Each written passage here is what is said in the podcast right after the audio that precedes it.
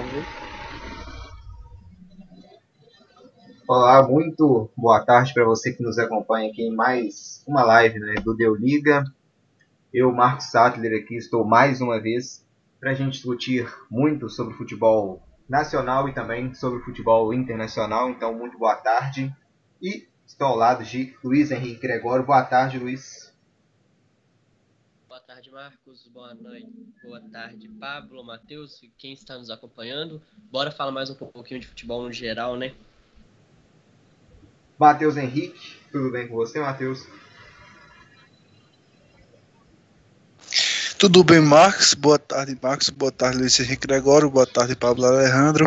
É, mais um podcast aí, né, que vamos gravar, falando sobre as principais notícias do futebol europeu, futebol brasileiro, entre outros assuntos. Pablo Alejandro, muito boa tarde também, tudo bem aí em Cotia? Boa tarde, Marcos. Boa tarde, Luiz Henrique, Matheus. É um prazer enorme estar com vocês para a gente conversar mais sobre futebol. Aqui tá tudo tranquilo, cara. Espero que seja bem com todos vocês que estão nos ouvindo também. Então, vamos começar então falando de taça em partida que a gente transmitiu na quarta-feira, o Flamengo, do ex-treinador Jorge Jesus, conquistou o seu trigésimo Luiz Henrique, 36 né, título do Campeonato Carioca contra a equipe do Fluminense. Venceu por 1 a 0, já tinha vencido a ida pelo placar de venceu a ida pelo placar de 2 a 1 e sacramentou mais uma vez o dono do Rio, o Clube de Regatas Flamengo também já campeão da Libertadores, também campeão brasileiro, campeão da Recopa Sul-Americana, da Supercopa do Brasil e agora conquistando de forma consecutiva o seu segundo título, sendo mais uma vez o dono do Rio e dando a lógica no Campeonato Carioca. Então já começando no né, Luiz Henrique Gregório, você que transmitiu comigo a partida na quarta, o título do Mengão, né, já esperado, mas uma água no chope, né, foi a saída do treinador Jorge Jesus da equipe. É, né? A saída de Jorge Jesus é uma perda muito grande para o Flamengo, né? Mas agora é se concentrar no que resta, né? Agora é buscar o treinador no mercado.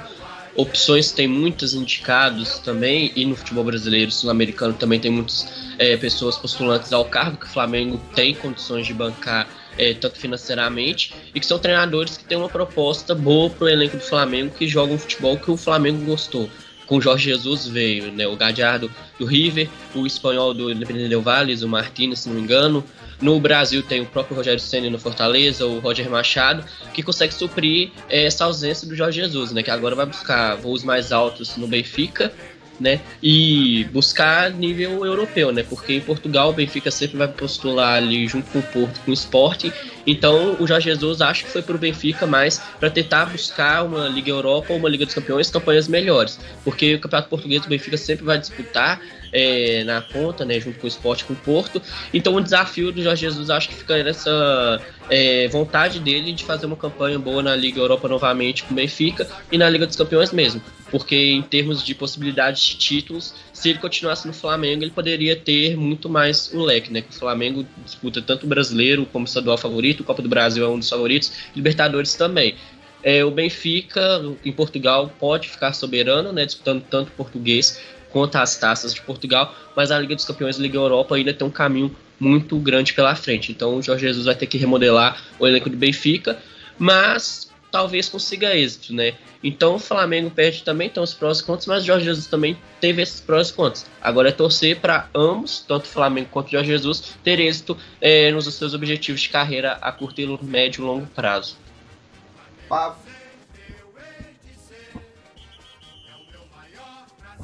Pablo Alejandro, o Jorge Jesus né, saindo em alta né, da equipe do Flamengo, né, conquistando quase tudo, né? Só não, não ganhou a Copa do Brasil né, e também o Mundial de Clubes. Hein, Paulo, quais fatores então podem você ver que mais levaram em conta para a saída do Jorge Jesus do Flamengo? Já que dentro do campo né, teve um domínio absoluto da equipe, principalmente aqui no futebol brasileiro. Então, o Jorge Jesus no Flamengo tinha tudo praticamente, né? Só não, como você falou, só não ganhar a Copa do Brasil Mundial. Mas é um cara que ganhou mais títulos do que perdeu jogos. tinha um carinho enorme da torcida do Flamengo. Eu acho que pesou bastante para a saída dele é estar mais perto da família em Portugal. E o Benfica é um clube que ele tem muito carinho. Acho que isso pesou bastante também para ele rumar ao Benfica. Matheus Henrique, o Flamengo né, deu a lógica campeão carioca. E você vê, né, vou fazer a primeira pergunta para você e depois rodar também a, a mesma pergunta no Luiz Henrique também, no Pablo. Para você, qual que deve ser o, o, o, perfil de treinador que o Flamengo busca? Um treinador estrangeiro igual está buscando ou você vê algum treinador também nacional com esse perfil né, que a equipe do, do Flamengo pretende para manter nesse trabalho do Jorge Jesus? É, falando um pouco aí do Flamengo, eu creio que o Flamengo não vai procurar técnico agora no Brasil, até porque o Flamengo deve seguir até uma indicação do próprio é, Jorge Jesus. E o Flamengo quer um técnico estilo ele, um, técnico europeu que implanta um jogo europeu é, no sistema tático do Flamengo, assim como Jorge Jesus implantou no Flamengo um estilo ofensivo, um estilo que parte para cima.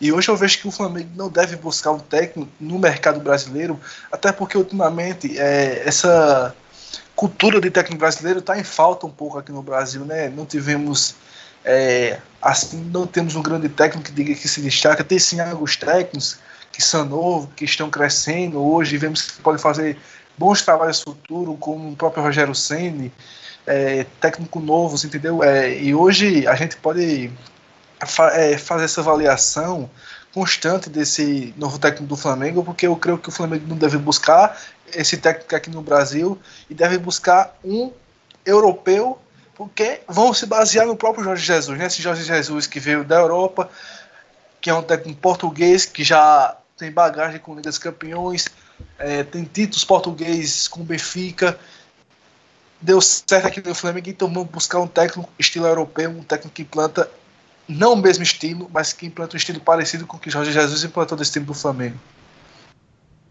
Luiz Henrique Gregório, primeiro aqui vou ler só o comentário aqui, usuário noob comentando, Jorge Jesus muito fraco para a Europa. É, então já aproveitando aqui, deixa o pedido já para quem está nos acompanhando ao vivo de se inscrever no nosso canal e também deixar o like na transmissão. Luiz Henrique Gregório, você concorda com esse comentário? E para você, qual o perfil né, desse novo treinador do Flamengo e quem poderia né, assumir essa equipe do Flamengo? Né? Já temos vários assim candidatos, mas para você, quem você vê assim, mais forte, quem já está pronto também para dar essa continuidade vencedora do trabalho do Jorge Jesus em isso? É, primeiramente, é, muito obrigado pelo comentário do nosso ouvinte, né? Mas eu não concordo muito com ele, não. Eu gosto de Jorge Jesus, muito antes dele vir para o Flamengo, é o treinador que eu gostava do futebol que implantava no Benfica, depois ele foi para o esporte, o esporte voltou a disputar um campeonato português é, ponto a ponto também, até a reta final que ele deu uma baixada de nível, foi com Jorge Jesus. É, e o time do Flamengo, creio que vai buscar mais de fora, porque no mercado brasileiro todos os postulantes a técnicos a mesmo nível de Jorge Jesus estão é, empregados. Né? O São Paulo no Atlético, o Roger Senni no Fortaleza, o Roger Machado, para mim, que é um outro grande treinador da nova escola brasileira, está no Bahia muito bem empregado. Então, acho que com certeza o Flamengo, primeiramente, deve ir atrás dos portugueses indicados pelo Jorge Jesus. Né? O Leonardo Jardim, que foi esse jogador treinador do Mônaco, né? que possivelmente deve ser a primeira opção. Se for procurar o um mercado sul-americano, acho que vão no Gadiardo mesmo.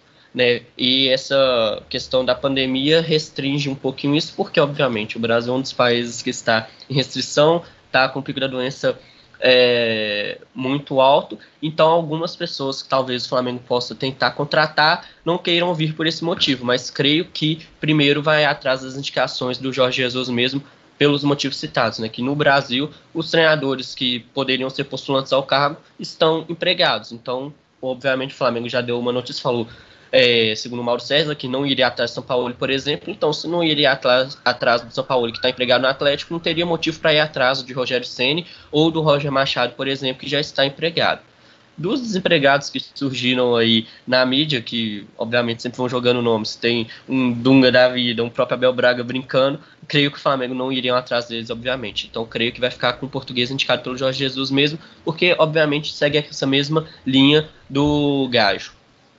É, principal nome no momento é o Leonardo Jardim, né? Que fez o, um ótimo trabalho também na, na equipe do Mônaco. Pablo Alejandro, você aprova também essa indicação do Leonardo Jardim ou, ou você vê outro técnico mais capacitado né, do que ele para assumir nesse comando do, do, do Flamengo? Matheus Farias mesmo menciona até aqui nos comentários: o Flamengo está especulando o Leonardo Jardim, justamente né, indicado pelo Jorge Jesus. É o nome mais forte, né, Pablo? Podemos dizer também. É sim, é um nome que, pelo que parece, o Jorge Jesus indicou mesmo. É um bom treinador, o cara fez um trabalho excelente no Mônaco, conseguiu ganhar uma, um campeonato tipo que ninguém esperava, né? Com o PSG na disputa, levou o time até a semifinal da, da Champions, tirando o time do City do Guardiola, tirou o Borussia também. É um bom treinador, sim. Acho que tem tudo para dar certo. É, tem uma filosofia de trabalho parecida com os do Jorge Jesus. Eu acho assim, eu primeiramente achei que o Flamengo poderia atrás, sei lá, tentar arriscar um pouquinho, pegar um pouquinho da vida. Mas, pelo jeito, vai ficar nos portugueses mesmo. E vai ir na indicação do Jorge Jesus. Mas sim, o Leonardo Jardim é um bom técnico, um bom nome pro Flamengo. Então vamos agora passar né, já para os outros estaduais que vão retornar, alguns já até retornaram, tivemos já na segunda-feira o retorno do Campeonato Cearense. Já tivemos na quarta-feira, inclusive, o, Clássico Rei com a equipe do, do, do, Fortaleza batendo o Ceará pelo placar de 2 a 1 E né, também vamos ter os principais, né? A Paraibano também, o Matheus vai falar aqui pra gente. Vamos começar então falando do, do Paraibano e Matheus. Paraibano que também retornou. Inclusive teve um Botafogo e Campinense né, nesse meio de semana. Botafogo e Campinense empataram né, no placar de 0 a 0 0 a 0 uma partida em que o Botafogo teve mais posse de bola, mas também não. Eu, eu acompanhei só a reta final dessa partida. O Botafogo teve mais posse de bola, jogou até melhor, mas também não foi aquele bombardeio, né, para o Campinense, podemos dizer assim. Só ler aqui antes os comentários, Matheus, para você falar para a gente sobre o Paraibano. O usuário Noob também falando de novo, porque Tina Tottenham seria um ótimo para o Mengão. É, realmente é verdade, o Pablo inclusive mencionou, mas é um treinador, né, bem... Não sei se ele vai querer vir, né? Cara, também é, tem esse detalhe também, né?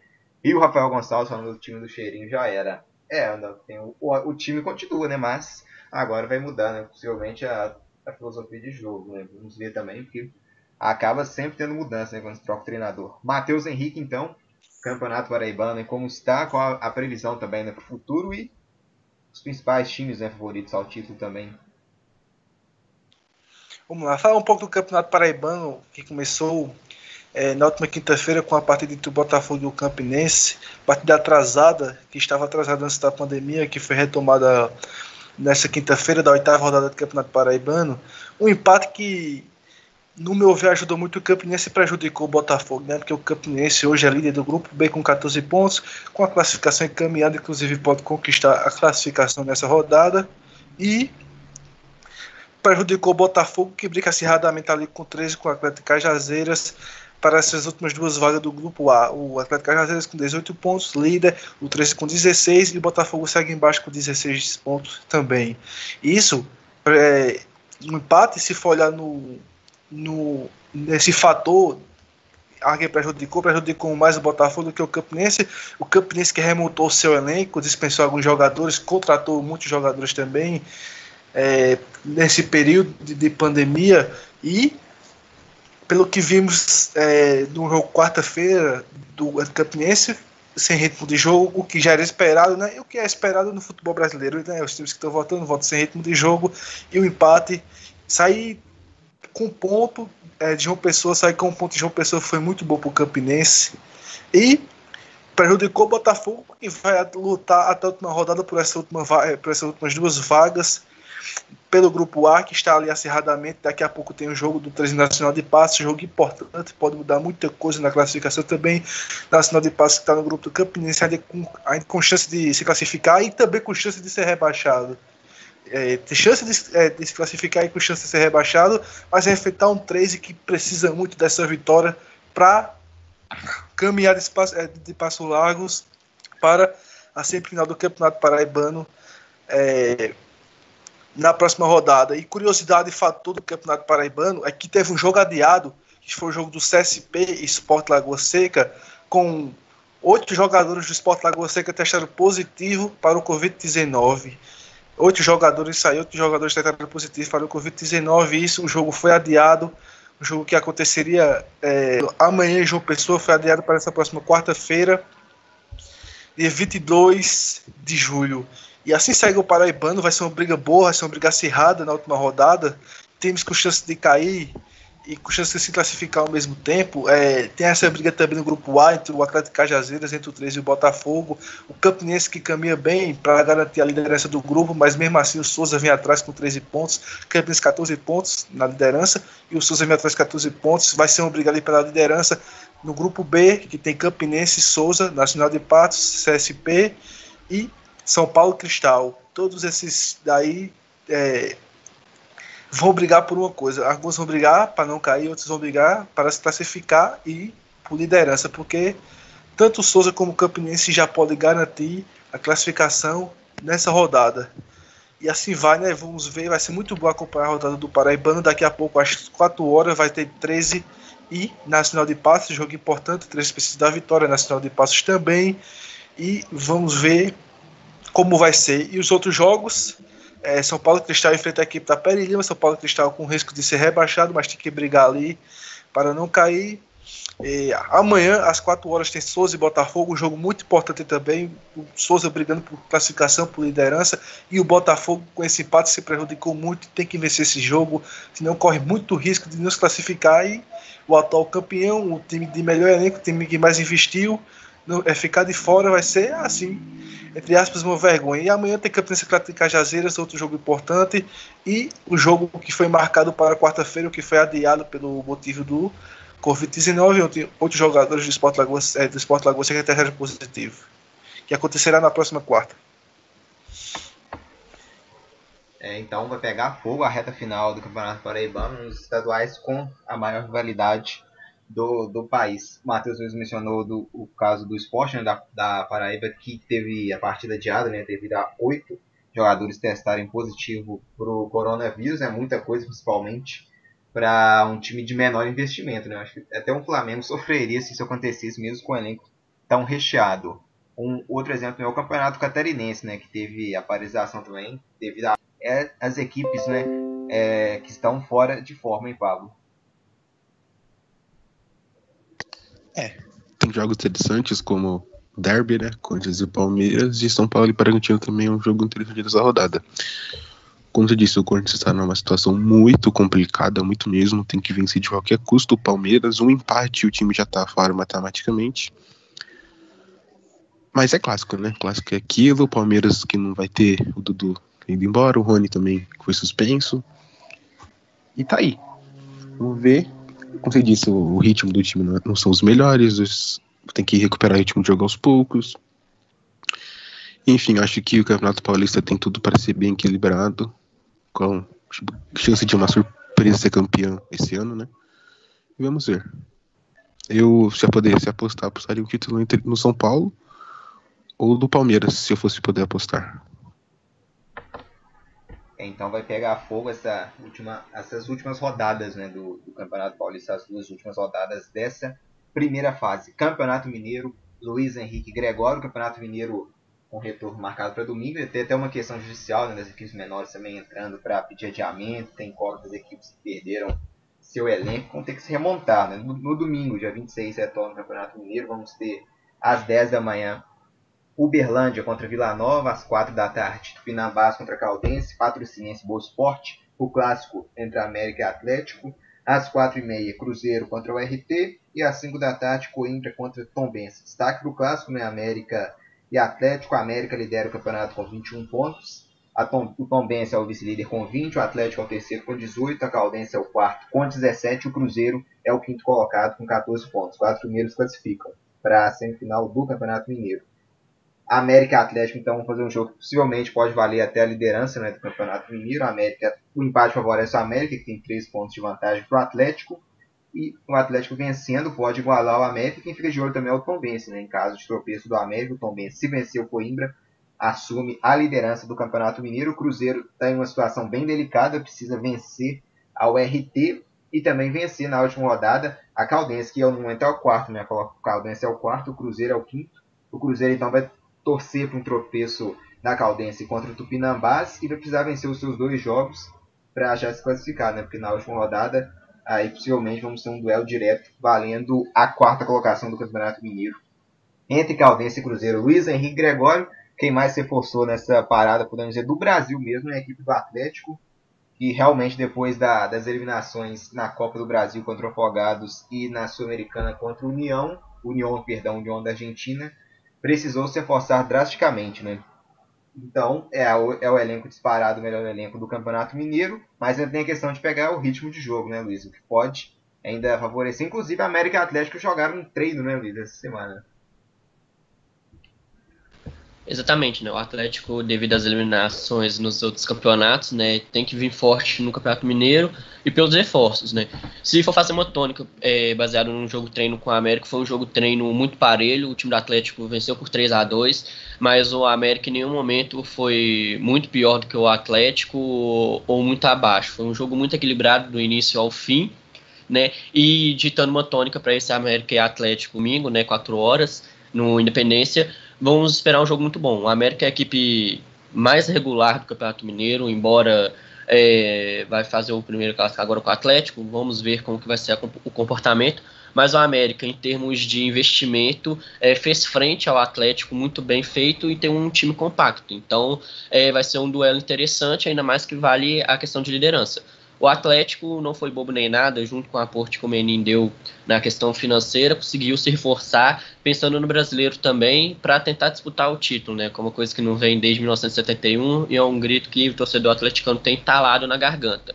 No Campeonato Mineiro vai ser interessante porque vai juntar o misto das equipes de ficarem tanto tempo parado, né? Algumas equipes do interior mandaram parte do seu elenco embora, outros conseguiram se reforçar e vai vir a questão do ritmo também, né? O Cruzeiro talvez possa é, se fazer valer disso, né? Porque conseguiu treinar um tempo a mais do que as equipes do interior.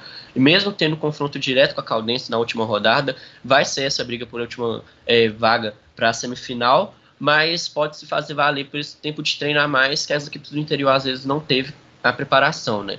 É, reclamaram um pouco disso mesmo, mas foi só o Vila Nova e o Tupinambás que pediram é, o, o, adiamento, né, o cancelamento da, do rebaixamento do Campeonato Mineiro, né? Mas é, os outros times todos aprovaram. Os protocolos de segurança foram bem aprovados. É, por exemplo, não pode cuspir no gramado, não pode é, beijar a bola. Se fizer gol, as comemorações é, vão ter que ser isoladas, né, não poder aglomerar as pessoas é, fica adendo que não vai ter punição se essas medidas não forem cumpridas, né? Mas é, eu acho o único erro, né? Porque se você quer que seja obrigação, a punição teria que ser feita para ver se os jogadores vão realmente cumprir. O que eu acho que vão fazer.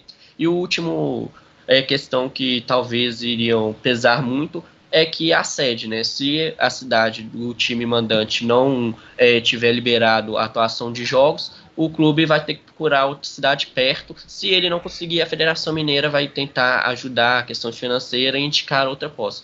O Atlético Cruzeiro e o América se fizeram valer disso. O Belo Horizonte, é, o Calil e a Secretaria de Saúde aprovou a liberação no jogo tanto no Independência quanto no Mineirão essa semana. Então os três vão poder fazer jogo, os jogos aqui em Belo Horizonte. No interior também, por enquanto, não teve nenhum grande impacto nessa questão. Então vai ser uma rodada que vai ser interessante para ver como os times vão conseguir voltar, a questão do entrosamento, né? E também colocar um fogo nesse campeonato, que todos os jogos praticamente tem times brigando tanto por rebaixamento quanto por vaga direta, né? O Tupanambás pega a Caldense, o Tupanambás briga para não cair, a Caldense briga para garantir essa vaga na semifinal. O Vila Nova e o Berlândia é a mesma coisa. O Vila Nova briga para não cair, o Berlândia para tentar melhorar e beliscar talvez a última vaga que está sendo a Caldense. Coimbra também se entra nessa, o Tom tem que pensar na liderança também e garantir a sua vaga que já está garantida, mas garantir talvez a liderança para ter a vantagem do empate. O Coimbra brigando para não cair e se bobear também consegue beliscar uma vaga no troféu em confidência. O RT e o Cruzeiro ficam nessa mesma, o Cruzeiro tentando beliscar essa confirmação de sua vaga, o RT também tentando beliscar o troféu em confidência e Atlético e América, obviamente, brigando ali para ver quem fica na liderança. Né? O Atlético é o terceiro colocado com 18, o América é o primeiro com 21, né? O América não perdeu ainda, o Atlético já perdeu um, empatou três, mas vem com um elenco mais reforçado, então vai pegar fogo esse clássico para as definições do Campeonato Mineiro. É isso aí, outro estadual importante voltando também no meio de semana é o Campeonato Gaúcho, com rodada a partir de quarta-feira, dia 22, às 7 da noite, Pelotas contra Brasil, Clássico de Pelotas, às 9h30 da noite. Ipiranga contra Esportivo, São Luís contra São José, Novo Hamburgo contra Aimoré e o grande clássico entre Internacional e Grêmio. Então vai ficar uma boa dúvida né, de qual jogo assistir, se é Corinthians contra Palmeiras, Paulistão ou se é Inter e Grêmio. A solução vai ser abrir uma, duas telas. Né? Já o futebol vem parar por ter organizado e melhor colocar um clássico em cada dia, né? não de forma simultânea esses dois clássicos. Mas então, fazer o quê? Na quinta também um, um clássico, né, para encerrar a rodada, dia 23. Caju, a equipe do Juventude ao mandante contra o Caxias. O jogo vai ser às 11 da manhã, na quinta-feira do dia 23, no horário não muito né, agradável. Vamos ter também agora, né, saindo de estaduais, passando para regional, a Copa do Nordeste voltando em sede única em Salvador. Terça-feira, dia 21, vamos ter Fortaleza contra América de Natal às 8 da noite. E na quarta-feira também todos os jogos às 8 da noite, porque é a última rodada né, da primeira fase.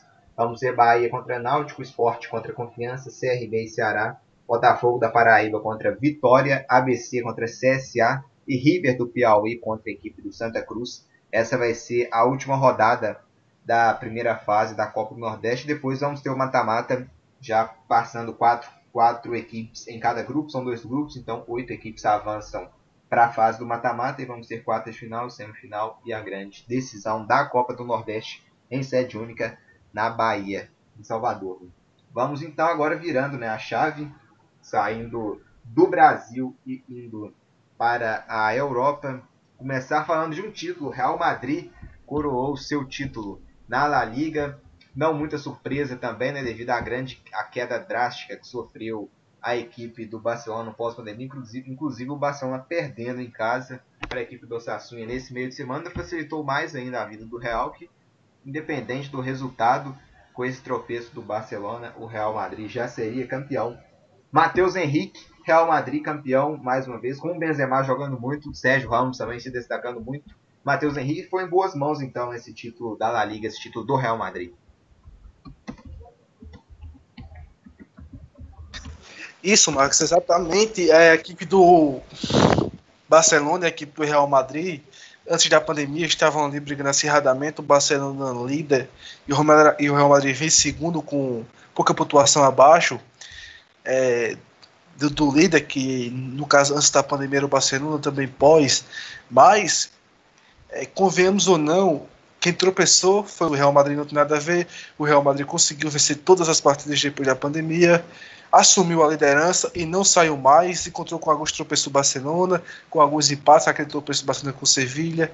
É, começou dali é, quando, quando o Real Madrid assumiu a liderança ali, o Real Madrid não saiu mais, o Real Madrid seguiu vencendo com bons jogos, inclusive do Sérgio Ramos, do Benzema, do Vinícius Júnior e do Rodrigo, que conquistaram também, ajudaram muito o Real Madrid a conquistar esse título.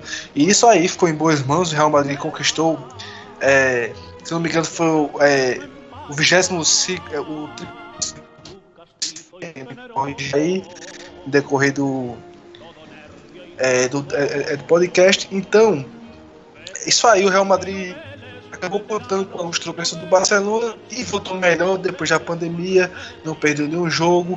É, fez justiça quando dependeu de si mesmo, correu, foi atrás e hoje conquistou o seu título é, do Campeonato Espanhol e agora foco total na Champions League, né? O Zidane disse que foi o título mais importante da vida dele, né? A Champions League que ele ganhou com o Real Madrid é, foi tão importante como esse título de espanhol. Então, eu também concordo muito com o Zidane, um que melhorou muito o estilo de jogo do Real Madrid com a sua, é, com a sua volta ao Real Madrid.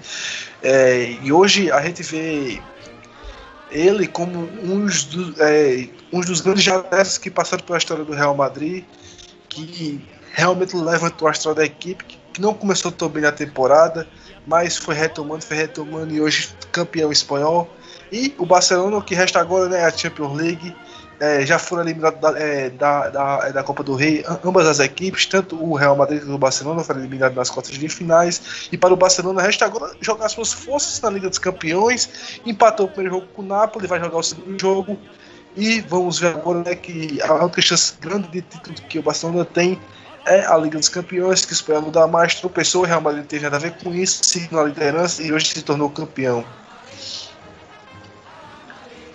Pablo Alejandro, Real Madrid conquistando mais um título, é o dono, maior campeão espanhol disparado e também o maior campeão da Liga dos Campeões. Esse título né, do Real Madrid, então, como, como o Matheus mencionou, o Zidane falando, foi o título mais importante né, também da carreira dele como treinador. Mostra também, né, o, principalmente também por não ter mais né, também o Cristiano Ronaldo, ficava aquela incógnita se o Real seguiria ou não né, uma equipe vitoriosa igual foi quando ganhou né, as três Ligas dos Campeões de forma, de forma consecutiva. E o Real Madrid provando né, no momento que ainda continua tão vitorioso, né, mesmo sem o seu principal jogador, né, na época que havia espanhol com 21 gols, Lionel Messi com 23 na última rodada. Então, né, o Benzema ainda tem, em caso já, já também joga, né, se o Real Madrid não poupar a equipe, tem essa disputa também individual, né, Flávio? É, Real Madrid campeão espanhol, deu a lógica, né, o time que voltou dessa pausa sem tropeçar às vezes não jogando tão bem, mas fazendo resultado, ganhando jogos tinha que ganhar. E o Barcelona aqueles empates, empate ali, empate aqui, e o Real Madrid uma boa vantagem. Pode ser sim que o título mais importante do Zidane, por vários motivos, né? Tem o motivo da pandemia, que foi uma pausa enorme, uma recuperação incrível do Real Madrid, e também, como você diz, da incógnita que tinham sobre o trabalho dele, né? Sobre o Cristiano Ronaldo, sobre o time conseguiria ser campeão ou não. E ele provou isso e o Real Madrid ganhou a La Liga. O Benzema sempre foi um jogador, sempre foi centralmente que todo mundo quer, mas era sempre escondido pelo grande protagonista do Cristiano Ronaldo. Mas o Benzema sempre foi o grande facilitador do jogo do Cristiano. E essa temporada tá com todos os méritos de ser o protagonista e melhor do time. Acho que não vai dar para ele ser artilheiro, deve ficar mesmo com o Messi, mas uma temporada fantástica do Karim Benzema. Mais uma para ele. Luiz Henrique Gregório, o espaço agora é seu para comentar sobre esse título né, do Real Madrid. Né, né, incontestável, né, podemos dizer, principalmente após o retorno da pandemia. Vamos continuando então aqui na nossa live. A gente já falou sobre o Real Madrid, né, o título do Real Madrid no Campeonato Espanhol. Vamos então dar mais uma passada em outro campeão no meio de semana, a equipe do Porto coroou mais um título no campeonato, no campeonato português. Na quarta-feira, o Porto venceu o clássico contra a equipe do Sporting pelo placar de 2 a 0.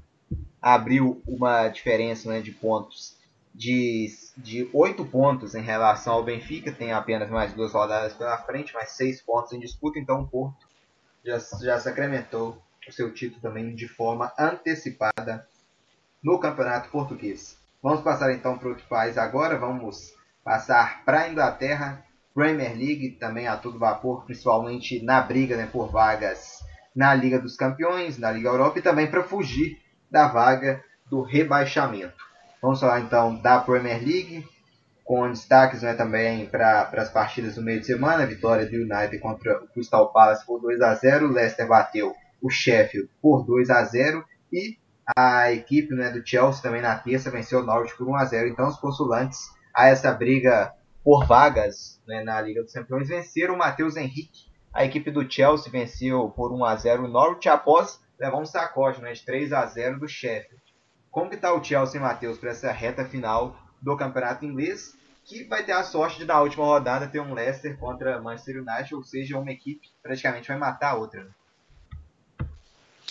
Exatamente, né? O Chelsea que é, sofreu uma vitória vergonhosa para o Sheffield United é, na última rodada, antes de enfrentar o North City, uma vitória vergonhosa que até seguiu aquela interrogação se caso o Chelsea iria se, classificar, se classificar ou não, mas contou com é, boas combinações de resultados, né? Contou com o um empate do Manchester, é, United com o Southampton 2 a 2 e com a derrota do Leicester para o Bournemouth 4 a 1 e sair o Chelsea agradeceu muito essa combinação de resultado que acabou não mudando muita coisa ali na parte de cima e enfrentou o North City é, é, na, na, última terça-feira, venceu a equipe de 1 a 0 venceu, não convenceu, mas conseguiu o resultado que estava precisando. E hoje o Chelsea encaminha bem essa classificação. Eu já consegui até cravar já uma classificação do Chelsea ali para é, a Champions League, até porque, como você citou, Max, enfrentam é, Leicester e Manchester United na última rodada, com um matando a outra equipe, isso aí favoreceu muito ao Chelsea.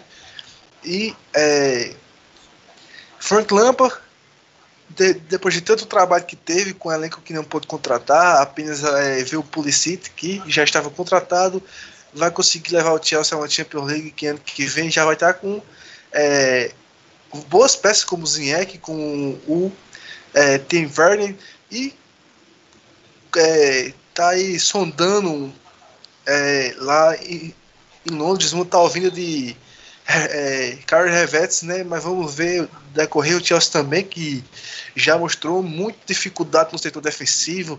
Tem ali Antônio Rude, tem Christensen, tem Zumar, mas não estou dando conta. Na lateral esquerda também. É, isso aí a torcida do Chelsea ultimamente tem cobrando muitas peças defensivas. Que isso que o Chelsea precisa. O Chelsea já levou mais gol do que levou na temporada passada. Eu acredito que o Chelsea se classifique sim para a Champions League, mas ano que vem, se quiser brigar por título, tem que sim reforçar o setor é, defensivo, que foi o principal fator do Chelsea essa temporada em, em pontos negativos, né? É, com falhas de Hurger, falhas de, é, de Christensen e tem que reforçar o setor defensivo. Enquanto isso, vai. Tem dois jogos difíceis, né? Tem, vai enfrentar o Wolverhampton, vai enfrentar o Liverpool na próxima rodada, mas tem essa vantagem de o Leicester e o Manchester United se enfrentar e um matar o outro. Pablo Alejandro, Manchester United que na segunda-feira teve um tropeço contra a equipe do Southampton, tomou um gol no finalzinho da partida, um gol para doer a alma né, de toda a torcida do United, mas na, né, mas na quinta-feira se recuperou, venceu o Crystal Palace bem por 2 a 0 e retomou né, o, os caminhos também da vitória. O United hoje é o quinto colocado com 62, passa aqui a classificação. O Chelsea é o terceiro com 63, o Leicester é o quarto com 62 e o United é o quinto com os mesmos, né, 62, né, Paulo? O lado bom do United também é que o Leicester vai encarar um Tottenham em, em Londres, né, o Tottenham ainda sonhando né, também com uma vaga para a Liga Europa, então vai ser muito difícil também o Leicester ganhar do Tottenham fora de casa. Né? O United encara a equipe do West Ham fora, um bom alívio para o United, que o West Ham também já se livrou né, do rebaixamento, podemos dizer assim, abriu seis pontos de vantagem para o 18º colocado, que é o Bournemouth. Então, o United também é, vai torcer para um tropeço do Leicester na, na última rodada, né, dependendo também, torcer, dependendo, poder jogar até para o empate, né, Pablo? Exa exatamente, Marcos. O United que perdeu uma grande chance na segunda-feira, que ia para terceiro lugar, tomou um gol no último minuto mesmo, uma falha da defesa, uma falha coletiva, mas se recuperou na quinta-feira. E, como você disse, teve, tem essa pequena vantagem de que o Leicester vai já com um Tottenham que vinha melhorando nos últimos jogos, venceu o Newcastle agora na última rodada, já tinha vencido o clássico contra o Arsenal. E enquanto o United pega um West Ham que na sexta-feira praticamente já se garantiu da primeira divisão. Então, na teoria, o United vai ter um jogo mais tranquilo para na última rodada poder já pelo empate. O Chelsea que deu, muito, deu essa muita sorte de, do último jogo ser o United Leicester, porque o time londrino vai ter duas grandes pedreiras para jogar contra o Liverpool em Anfield e na última rodada contra o Wolverhampton, né? É, eu acho muito improvável que o Leicester vença o Tottenham, mas se acontecer do Leicester vencer o Tottenham e o Chelsea tropeçar nesses dois últimos jogos, até pode ficar fora da Champions. Mas eu creio que o Chelsea vai sim, muito pelo confronto entre United e Leicester e pelo Leicester também pegar um time do Tottenham. Luiz Henrique Gregório, vamos falar também agora da parte de baixo né, da, da classificação na Premier League, o, ontem tivemos o, West Ham vencendo a equipe do Watford por 3 a 1 aí quem ganhasse praticamente se livrava do rebaixamento. O West Ham, pelo seu dever de casa, venceu, né, abriu 6 pontos o 18º colocado Bournemouth, o Watford é o 17º com 34, é a primeira equipe fora da zona, e entre o West Ham e o Watford ainda tem o Brighton que tem 37 pontos. Na zona da degola, o Bournemouth é o 18º com 31, o Aston Villa é o 19 com os mesmos 31 e o Norwich já rebaixado ao 20 colocado com apenas 21 pontos. Então, Luiz Henrique Gregório, a briga está entre, entre os três clubes, né? Watford, Bournemouth e Aston Villa, são duas vagas ainda né, em aberto. Os últimos jogos né, da, das equipes. A equipe do, do Watford vai encarar o Manchester City em casa, jogo difícil, e vai encerrar com Arsenal fora. São dois jogos muito difíceis para a equipe do Watford. O Bournemouth vai encarar em casa o Southampton e vai encerrar fora de casa contra o Everton dois jogos também né, mais complicados. O Southampton em casa ainda acaba sendo um pouco mais acessível. Já a equipe do Villa vai encarar o Arsenal fora de em casa, perdão, Aston Villa contra o Arsenal no comando do Aston Villa e vai encerrar encarando fora de casa o West Ham. Poderia ser um jogo dramático né, se o West Ham tivesse perdido para o Watford e na última rodada tivemos um West Ham contra Aston Villa, mas o West Ham fez o dever de casa. Luiz Henrique Gregório vai pegar fogo também nessas duas últimas rodadas por essa disputa que todo mundo quer fugir, né? Que é o rebaixamento para a Championship. Com certeza vai pegar fogo e a pausa determinou muito, né? O Redford é, consegue ter essa pequena vantagem por, como diz, né? O Bournemouth e o Aston Villa tem 31 pontos. Tem que ter essa gordurinha de 3 pontos que o Redford tem, então ele tem que perder as duas, embora sejam pedreiras mas a disputa lá vai pegar um fogo, um Aston Villa vai pegar um Arsenal que diretamente está nessa briga é, contra rebaixamento, né? Vamos ver como que vai ser o comportamento, né? O Arsenal fez uma temporada muito irregular, o Aston Villa nem se fala, então vamos ver quem vai conseguir se diferenciar mais nessa partida entre Aston Villa e Arsenal dos irregulares, quem é que vai conseguir se destacar, né? O Arsenal teve uma crescente, é, perdeu o Tottenham, vai jogar a Copa agora com o City, então tem que ter esse comportamento. Vamos ver se o Aston Villa vai fazer valer essas duas rodadas finais, né, para tentar escapar. Acho muito improvável, até pelo campeonato que vem fazendo muito irregular, né? E na última rodada, o Redford com o Arsenal, que aí pega a mesma questão, o Redford muito é, oscilar, oscilando muito depois da volta da pandemia.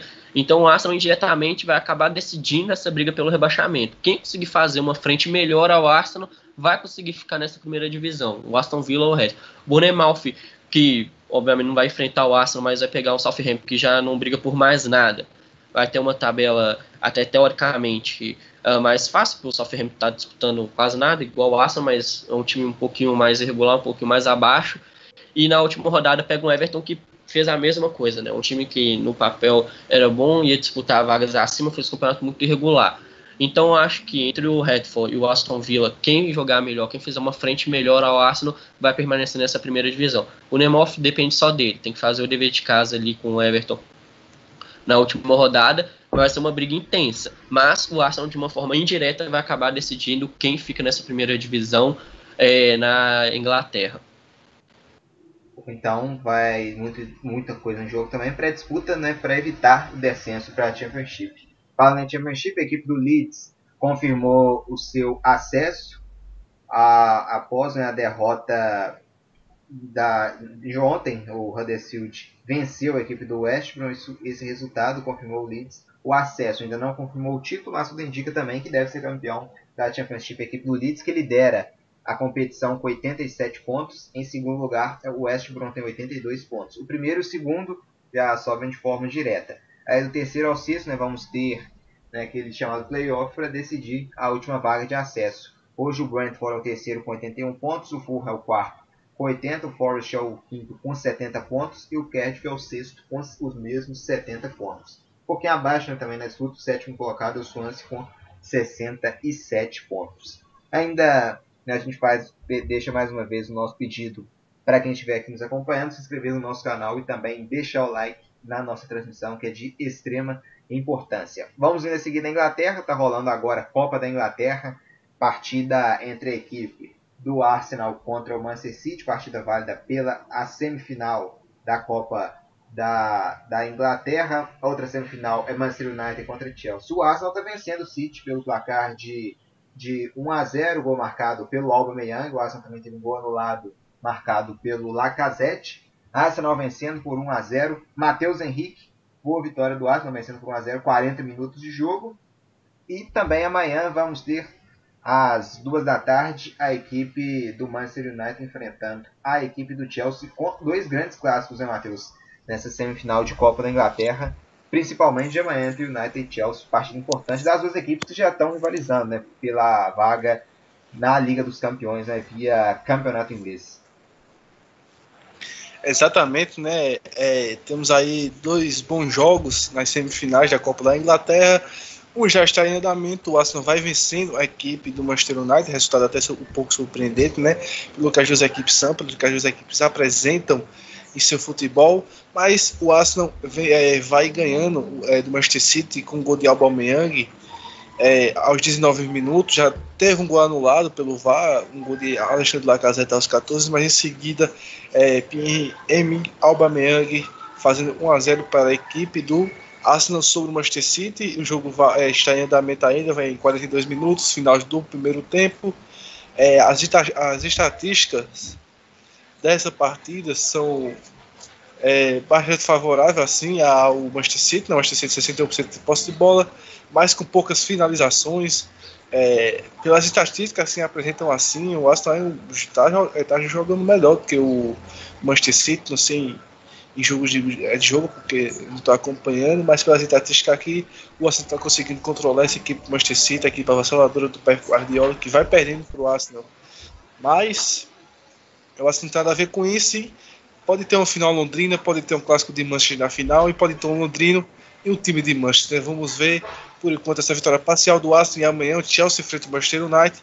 Duas equipes que estão brigando pela vaga é, é, por uma vaga na Champions no campeonato inglês e vão se enfrentar amanhã é, na Copa da Inglaterra, valendo uma vaga na final. Um jogo que você não pode dizer que tem um favorito querendo ou não, o Manchester United é, voltou bem perante a, é, a pandemia, o Chelsea também voltou bem, então o jogo vai ser um jogo muito bom de se acompanhar esse jogo do Manchester United e do Chelsea, as duas equipes é, com boas peças, né?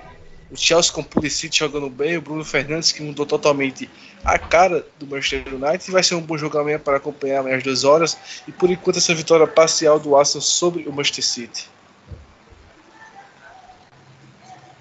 Continuando Continuando então, Pablo Alejandro. Amanhã então Manchester United contra Chelsea, outra grande partida da semifinal.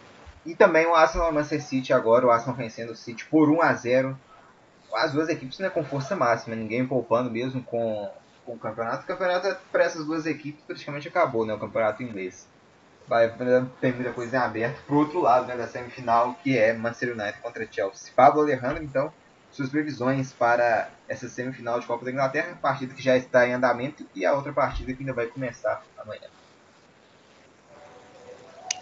Primeiro falando do jogo de hoje, como você disse, são dois times agora que estão. O campeonato já acabou para eles, praticamente, não tem nada a disputar, então foram com força máxima para esse jogo e o Arsenal, a certo ponto, surpreende, vencendo o City, o time que venceu o, o, o Arsenal venceu o Liverpool na semana. Então vem um baladinho aí, e vai ganhando o City para tentar ir para final, né? O Arsenal, que é o maior campeão da Copa da Inglaterra. Amanhã é um jogo entre United e Chelsea, que são rivais nessa vaga de, de Champions League. O United vem jogando futebol melhor que o do Chelsea, mas é difícil apontar favoritismo porque o Chelsea tem um jogo mais tranquilo essa semana e teve dois dias a mais para descansar. Eu creio que ambas as equipes devem dar uma mesclada nos times, porque ambos têm jogos importantes pela liga na semana. Acho que vai ser um, um grande jogo que vai ser decidido nos detalhes. Eu não aposto favoritismo para nenhum dos dois times, não. Aqui dos nossos ouvintes deixam aqui no chat comentários. Guilherme Portugal, meu City ainda vai virar. Tá em cima, né? Para tentar, mas perdendo por 1 a 0 E o Wellington Kennedy também falando Wenger no Flamengo seria é, muito difícil também, mas talvez seria até uma boa. Luiz Henrique Gregório. Vamos agora começar os nossos palpites.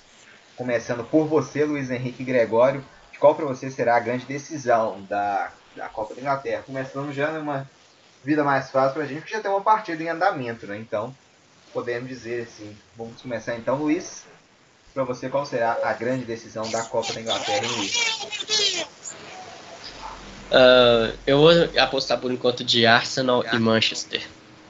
Né, o Arsenal tem agora o resultado é, favorável é, na minha opinião, aí, como diz, agora não tem aquela mais jogar bonito. Já fez um a 0 é fechar todo mundo lá atrás. O City, obviamente, tem mais plantel, tem mais elenco e tem um time melhor qualificado que o do Arsenal. Mas o Arsenal fez um a 0 na frente, agora é fechar tudo lá atrás, fechar a casinha e deixar o City com a posse de bola. Se você conseguir fechar os espaços, o City vai ter a posse, mas não vai conseguir penetrar, não vai ter aquela organização, não vai ter a posse de bola efetiva, e sim é, só ter ela. Então é fechar a casinha para ir para final. Manchester e Chelsea é um jogo muito complicado de opinar, não tem favorito, mas eu acho que o Manchester consegue levar mesmo e da Arsenal e Manchester. É, você fechar tudo com Davi, Luiz e Mustafa é meio complicado, pela fase que vivem os zagueiros do Arsenal. A gente transmitiu o Arsenal contra o Tottenham, não foi uma tarde muito feliz né, da, dos zagueiros do Arsenal. Vou deixar aqui também já meu palpite de uma vez. Ainda acredito na classificação do Manchester City, mesmo perdendo por 1 a 0 Para mim, a duelo de Manchester na, na final da Copa Inglaterra City contra United. Matheus Henrique, qual o seu palpite para decisão da, da Copa da Inglaterra, hein, Matheus? É, eu vou de Manchester City, também acredito numa virada do Manchester City. Como você disse, contar com o Mustafa e Davi Luiz na jaga é muito complicado.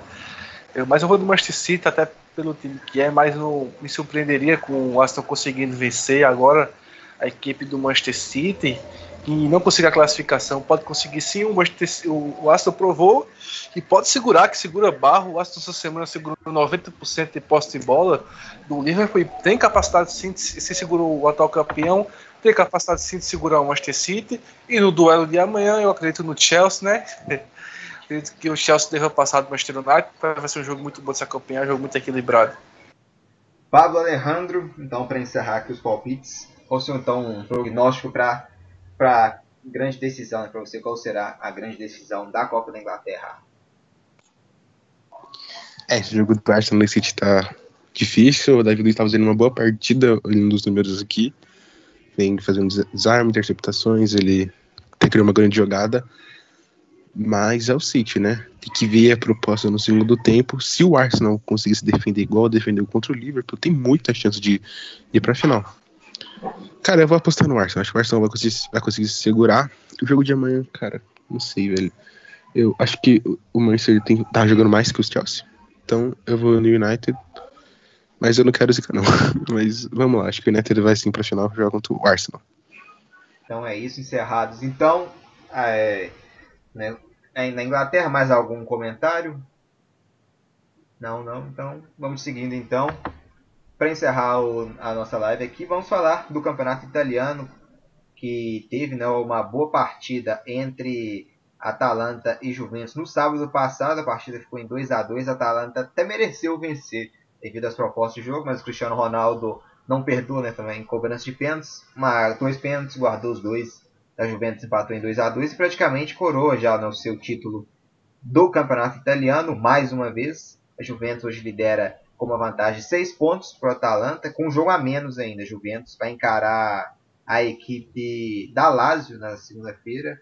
Um bom jogo, esse Juventus e Lazio era bem esperado antes da pausa da, da pandemia, né? mas na volta a Lazio voltou bem abaixo, já perdeu o segundo lugar. No momento, pode recuperar ainda, mas no momento perdeu o segundo lugar. A Lazio é o quarto colocado. A Inter de Milão é o terceiro com 71 e a Lazio é o quarto colocado com 69 pontos. Então, a Juventus ainda vai pegar uma Lazio que não vai ser um confronto direto, né? A expectativa era grande antes, mas agora não muito. Então, campeonato italiano, Luiz Henrique Gregório, Juventus já mais uma vez né, bem perto de conseguir, mas a Atalanta deu um gás, mas paga muito, né, Luiz, por não ter começado né, o campeonato tão bem como está agora. É, a Juventus, depois dos tropeços da Lazio, praticamente encaminhou o título italiano. A Atalanta começou muito capengando, igual você mesmo falou. Se fosse a Atalanta dos últimos meses e depois da volta da pandemia que venceu todos os jogos vem fazendo gol como se não houvesse amanhã, talvez faria uma cosquinha. Chegou perto nesse final, como desbancou a Inter e a Lazio, é vice-líder no momento agora, mas hoje empatou com Elas Verona 1 a 1 e aí perdeu o restinho de chances assim, de esperança de poder tentar fazer frente à Juventus nesse fim de campeonato que agora a Juventus só depende dela, não depende de mais ninguém. É, a Lazio, como já perdeu todo o brilho do confronto de Juventus e Lados, obviamente pela volta da Lados agora. Então a Juventus é meio se empatar agora, depois pega o Udinese, é manter o futebol que está tendo agora, né? Ter aquela consistência é, de estar tá tendo agora, vencendo um pouquinho para garantir o título, né? E aí fica essa briga pelo segundo lugar que vai ficar pegando fogo, né? Atalanta, Inter e Lazio é postulantes ao vice-campeonato, ver quem garante uma campanha melhor, um dinheirinho a mais na conta, e a Atalanta também se preocupa em duas frentes, né? Tem a Liga dos Campeões agora para se preocupar, um jogo difícil contra o PSG, jogo único, mas é uma equipe que vem voltando muito bem, é, é a melhor equipe que voltou na Itália para mim, muito melhor do que a Juventus também, mas pecou pelo início de campeonato irregular. Se tivesse mantido é, essa intensidade desde o início, provavelmente estaria disputando ponto a ponto com a Juventus pela equipe que é. Mas agora a Juventus praticamente caminha um título. A Atalanta é, aquecendo os motores para ir com tudo na Liga dos Campeões e ser a zebra da vez, o azarão e tentar buscar uma campanha melhor ainda, né? Primeira Liga dos Campeões que eles disputam já estão nas quartas de finais, depois de atropelar o Valencia em dois jogos, agora vai pegar um PSG embalado que do outro lado tem Neymar, Di Maria e companhia, o Navas, um ótimo goleiro, né? Então o campeonato italiano fica nessa agora, né? Juventus cada vez mais perto de carimbar o seu oitavo título seguido, é, a Atalanta brigar por essa segunda posição com a Inter e a Lazio fez uma péssima volta, ficando ali brigando por essa vaga, mas é, ficando em quarto lugar ali é o o futebol que menos cantou desses quatro primeiros colocados. Aí é planejar a temporada que vem para os quatro times irem fortes na Liga dos Campeões e representar a Itália muito bem no cenário europeu. É, a UEFA Champions League de volta em agosto, você vai acompanhar tudo aqui no Deu Liga. Vamos transmitir né, várias partidas né, decorrer do mês de agosto da Liga dos, Campe... da Liga dos Campeões. E no próximo, na próxima live vamos falar né, tudo também da Liga dos Campeões, partidas de volta das oitavas de final, também quartas de final, consequentemente favoritos para levar o título da Liga dos Campeões da temporada 2019-2020. Matheus Henrique, como o Luiz Henrique Gregório mencionou, Juventus né, já está tá com folga já na liderança. A briga muito boa, né, Matheus, pelo segundo lugar entre Atalanta, Internacional e Lazio. Matheus, desses três, quem que você vê hoje né, mais pronto para ser o vice-campeão? Se a Atalanta está embalado, se a camisa da Inter também, que é muito pesada, a Inter pode se basear bem nisso também para tentar também ficar com esse vice-campeonato, ou a Lazio também, né? Que caso vença a Juventus, pode ainda dar um, um fôlego para tentar recuperar esse vice-campeonato. Ou você ainda vê a Juventus perdendo esse título, hein, Matheus? E sem falar que na última rodada, Marcos, quem, é, quem joga na última rodada do, é, do, campeonato italiano vai ser a Inter e a Atalanta, né? Quem sabe aí um confronto direto para é, ver quem fica com esse vice-campeonato aí, mas eu acredito na, na Atalanta, eu acredito que a Atalanta fique em segundo, até porque está muito embalada, é um time que tem um futebol bonito de se ver, um time que marca muitos gols. E a primeira colocação, eu acho que o Juventus agora é, é alcançável. Eu acho que o Inter de Milan, já, a Juventus já nada de braçadas para conquistar mais um título italiano. A Lazio até ameaçou ali, é, é, brigou acirradamente, vai cair de rendimento, onde está em quarto lugar. E eu acredito que a Juventus já se fizer campeão já, já cravou o título da Juventus é, italiano. E foco total agora é, na Champions League também. A Juventus perdeu o primeiro jogo para o Lyon e vai enfrentar é, o Lyon agora em agosto na Champions League tem que reverter esse placar, a qual perdeu na França. E, e em relação às outras posições, eu acredito que em relação aos quatro, aos quatro times que se classificam para a Champions League, serão esses mesmos. Se você for observar, faltam apenas é, mais é, quatro rodadas para o fim do campeonato italiano.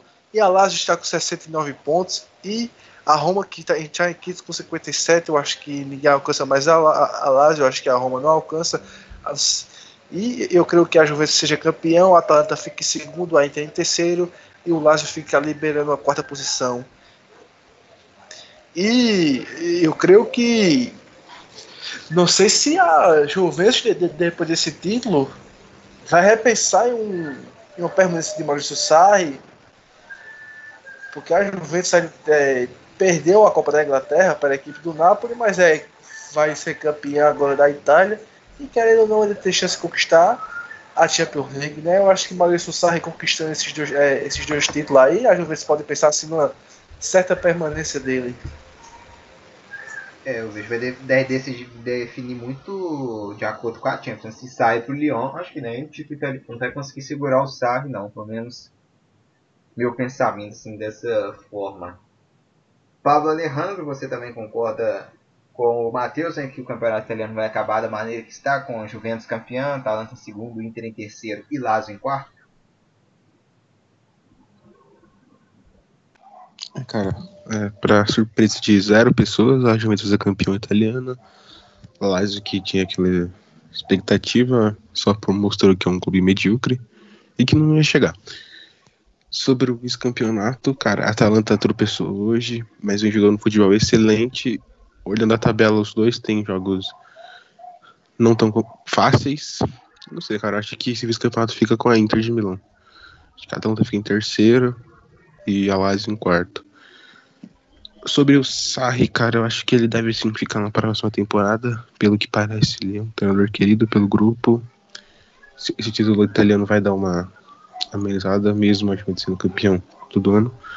E, e, como você falou, a Champions vai ser importante também, né? Se o time cair pro Lyon, aí talvez ele rode mesmo. Se o time passar de fase, indo passando, que tem o Cristiano Ronaldo, né? Que tem o Cristiano Ronaldo em Champions League ainda sempre vai ter esperança de algo grande.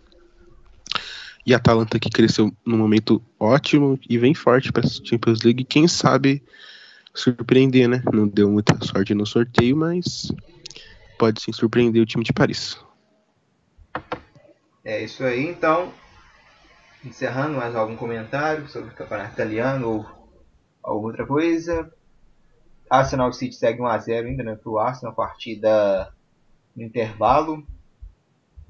Passando aqui então, só dar uma passada aqui nos resultados de hoje, né? Campeonato inglês, o Norwich perdeu em casa por 2 a 0 para a equipe do Burnley, campeonato italiano, Hellas Verona 1 a 1 com a Atalanta, Atalanta tropeçando, né, contra a equipe do Hellas Verona, também a Juventus comemorando bem também esse resultado. Cagliari e Sassuolo empataram em 1 a 1 e 4:45 Milan contra a equipe do Bolonha para encerrar essa rodada. Outro campeonato estadual também que está voltando é o campeonato paranaense, já encerrado Rio Branco 0 Cascavel 3 e em andamento, já quase terminando a primeira etapa, Cianorte 0 a 0 contra o Operário de Ponta Grossa. Campeonato Cearense hoje, 6 e meia da tarde, semifinal Fortaleza contra Guarani de Sobral. Vamos encerrando por aqui então, começando com Luiz Henrique Gregório. Um grande prazer estar com você aqui mais uma vez, hein, Luiz?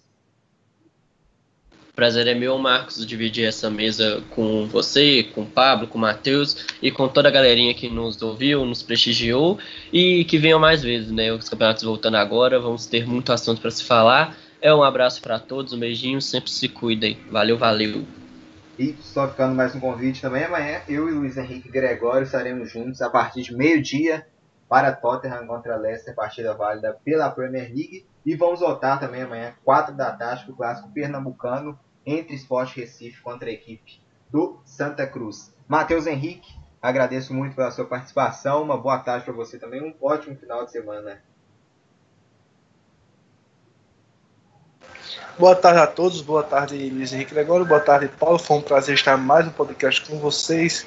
Fica aí o meu à minha disposição para o próximo podcast, onde nós vamos falar da Champions League, que volta agora no mês de agosto. Vamos falar do fim é, de alguns campeonatos europeus. E é muito bom estar mais uma vez dividindo a mesa, como disse, Luiz Henrique Gregório, com Pablo Alejandro, com o próprio e com Marco Moisés. Obrigado a todos que nos ouviram. Até a próxima. Tchau, tchau, galera. Um abraço. Pablo Alejandro, agradeço você pela sua participação aqui mais uma vez com a gente. E te desejo uma boa tarde também. O cachorro até latiu aí também, né, pra se despedir. é, o cachorro aqui tá bravo. O prazer é todo meu, foi excelente bate-papo com vocês, com você, Marcos, com o Luiz Henrique, com o Matheus. Fico muito grato e feliz e que venham próximos, né? Boa tarde também para vocês, tudo. Eu agradeço a toda a nossa audiência. Muito obrigado. E fica também, né, mais uma vez, o nosso pedido para se inscrever no nosso canal e também deixar o like aqui na nossa transmissão. Amanhã, então, estaremos juntos a partir de meio-dia para Leicester contra Tottenham. Então, Tottenham contra Leicester, né, comando da equipe Londrina. E também 4 da tarde para o clássico pernambucano Sport Recife contra Santa Cruz. Então, muito obrigado Agradeço a todos. Tchau, tchau e até a próxima. Bye.